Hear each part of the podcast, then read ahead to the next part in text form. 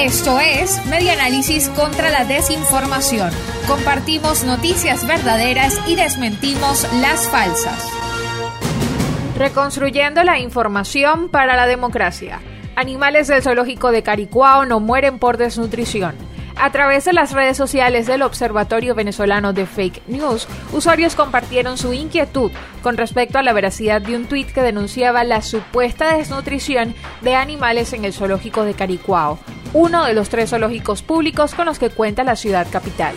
La información replicada a través de Twitter se acompaña con una fotografía que según la verificación realizada en la herramienta Google Imágenes, se trata de un collage de imágenes antiguas que datan del año 2016, momento en el que sí hubo descuido que afectó la nutrición de los animales y tiempo después la muerte de alguno de ellos. La secretaria de organización del sindicato SUNEP Imparques, Barlene Cifontes, confirmó al Observatorio Venezolano de Fake News que las fotos son antiguas. Aseguró que pese a la situación de crisis por la que atraviesa el país, continúan alimentando a los animales y los trabajadores asisten al lugar.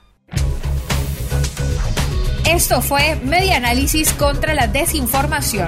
Síguenos en nuestras redes sociales, en Twitter e Instagram en arroba medianálisis y nuestra página web medianálisis.org.